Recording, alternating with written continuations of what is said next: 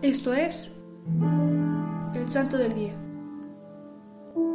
Hoy conoceremos la vida de San Aquila y Santa Priscila, un matrimonio santo. Santa Aquila y Priscila fueron un matrimonio judeo-cristiano muy querido por el apóstol San Pablo y fieles colaboradores de la propagación del Evangelio. En Romanos 16, 4 se recoge un conmovedor saludo de San Pablo.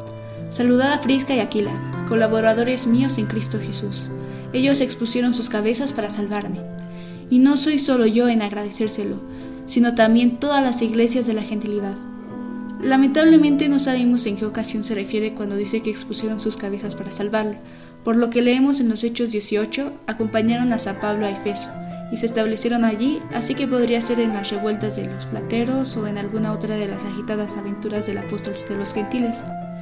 Entre las mujeres que llegamos a conocer en el Nuevo Testamento se destaca la señora Priscila, junto a su esposo Aquila, los dos contribuyeron mucho al avance del Evangelio en Grecia y Asia Menor. Aquila y Priscila vivieron en Roma alrededor de los años 50 o 52.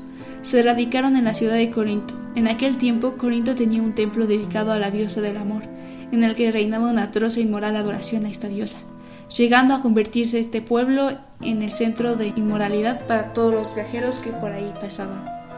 Según la tradición, los santos Aquila y Priscila, ellos no tenían hijos propios, pues si así los hubiesen tenido, no habrían podido salir en misiones con San Pablo. Según las referencias que tenemos en las escrituras, los santos Aquila y Priscila parecen que eran personas muy especiales y devotas al Señor. Se presume que Priscila era una mujer tierna, llena de bondad y de gran amabilidad.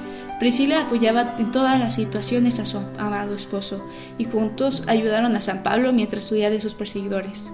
Ellos fueron un matrimonio completamente misionero entregados fielmente al Señor, tal cual nos narra el libro de los Hechos de los Apóstoles 18-18. Pablo permaneció todavía un cierto tiempo en Corinto.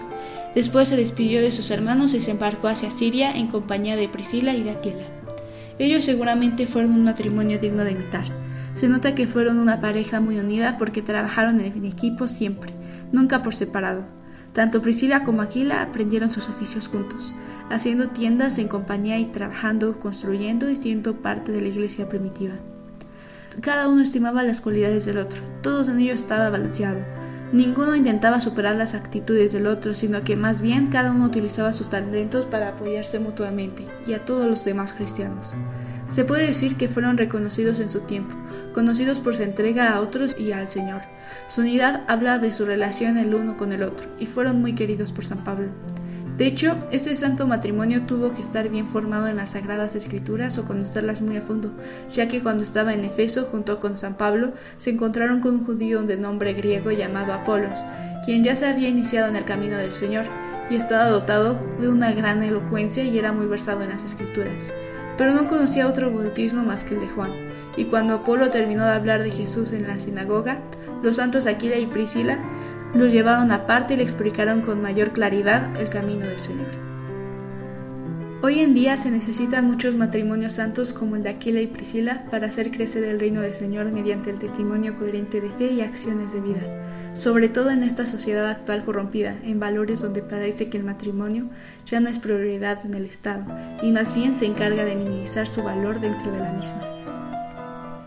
Santos Priscila y Aquila. Ustedes fueron uno de los primeros instrumentos que utilizó la iglesia primitiva para alojar la palabra de Dios misionera. Acompañaron con valentía a San Pablo en sus muchos viajes, arriesgando sus propias vidas por el anuncio y la difusión de la buena nueva. Fueron un testimonio abierto del amor de Dios, haciendo morada en el matrimonio cristiano.